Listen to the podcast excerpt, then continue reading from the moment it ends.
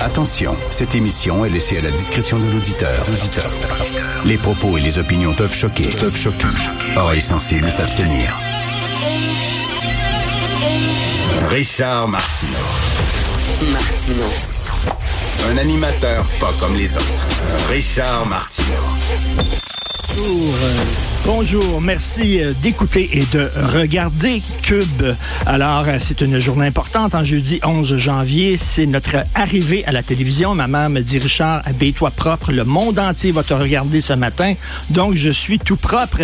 Écoutez, d'entrée de jeu, j'aimerais remercier trois personnes qui ont rendu ça possible pendant que je me faisais bronzer la bédaine en buvant des AQ-AQ coconut.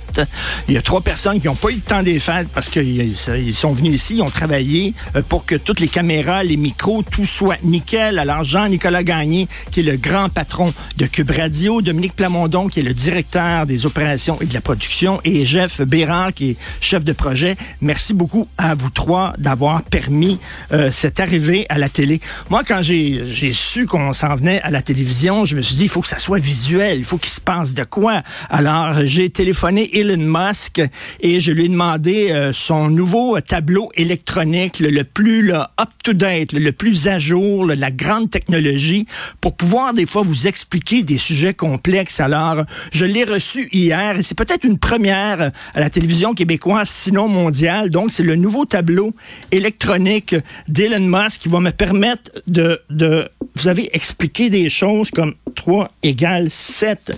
Alors, ça va être du visuel, ça va tournoyer, ça va bouger, ça va être fantastique.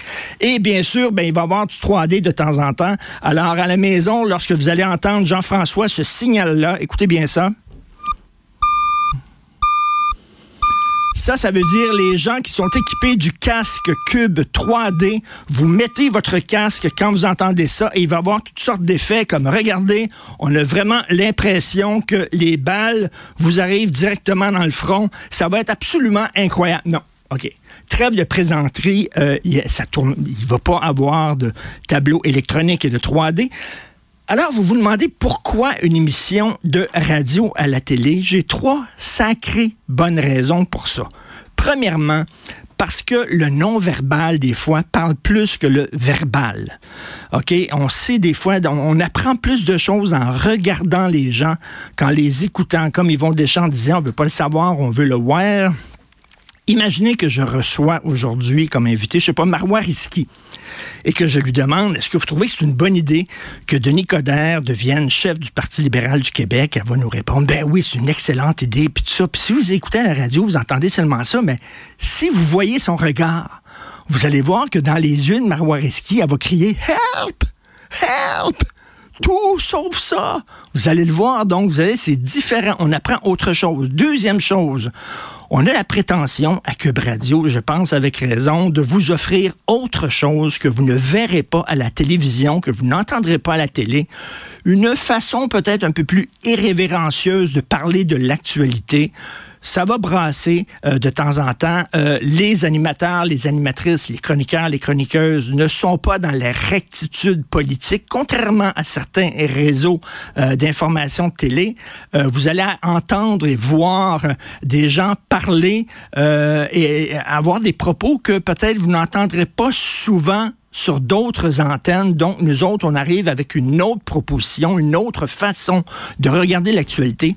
Et troisième raison pourquoi on va à la télé, parce que Cube Radio, c'est une gang. Cube Radio, c'est un ton, c'est un esprit, c'est une gang. Et moi, c'est très important, puis pour tous les gens de Cube Radio ici, que vous vous sentiez faire partie de la gang. Et quand vous êtes à la télévision, vous nous regardez à la télé, euh, vous allez pouvoir nous contacter, hein, vous envoyer vos commentaires. D'ailleurs, il va y avoir Stéphanie euh, Villeneuve euh, dans les émissions qui va lire vos commentaires. Vous allez pouvoir réagir avec nous autres, prendre votre café, prendre votre jus, prendre votre bière et sentir que vous faites partie de la gang de Cube Radio. C'est ça qu'on veut faire, réseauter, créer des groupes, créer une gang, puis dire, hey, c'est le fun. On n'est pas tout seul à penser ça. Tiens, quand on regardait les autres réseaux de télé, des fois, on pensait qu'on était tout seul à penser ça. Ben là, avec Cube Radio, ben non. Il y a d'autres gens qui pensent comme nous. On veut créer cette gang-là, cet esprit de gang-là. Donc, on espère que vous allez aimer ça. Si vous aimez Cube Radio, parlez-en, s'il vous plaît, à vos amis et à vos proches. Donc, euh, merci beaucoup. Euh, écoutez, on commence tout de suite avec euh, mon petit éditorial de la journée. Denis Coderre, justement, qui veut s'en venir euh, chef du Parti libéral. Tu sais, c'est comme le Parti libéral du Québec se cherchait un chef. Est-ce que quelqu'un, un ou une chef, est-ce que ah, Marois Risky, Marois Risky a dit non, moi, ça me tente d'avoir un autre enfant, s'il vous plaît, c'est plus important. Est-ce qu'il y a quelqu'un d'autre qui veut être chef? Puis là, il y avait un petit qui levait la main comme ça. Puis là, les autres faisaient semblant de pas le voir. Non, non, il y a personne. Est-ce qu'il y a quelqu'un d'autre? Puis ils se disaient, j'espère qu'il y a quelqu'un d'autre qui va se présenter. J'espère qu'il sera pas tout seul. Puis là, il y a des Nicolas qui est là. Moi, moi. Puis il saute comme ça. Puis moi, je veux. Puis, puis là, il dit, Bon, ben, écoute, il n'y en a pas d'autres, là. Fait qu'on va prendre lui. Je sais pas si ce serait vraiment une bonne personne. J'en discutais hier avec mon collègue Antoine Robitaille, mais il dit, écoute, c'est quand même un professionnel de la politique. C'est quelqu'un qui a donné sa vie à la vie publique. Ça n'en prend des gens comme ça. C'est important. Oui, mais justement, euh, c'est pas ce qu'on reprochait un peu à Jean Charest, c'est-à-dire qu'il fait de la politique pour faire de la politique. Quelle était la vision du Québec de Jean Charest? C'est quoi sa vision du Québec qu'il avait? Il n'y en avait pas vraiment. Il faisait la politique pour faire de la politique. Ben, on a l'impression que Denis Coderre, c'est un peu ça le gars, il a essayé d'être maire de Montréal. Ben, il été maire, il été défait. Euh, il a voulu faire un match revanche. Il l'a perdu.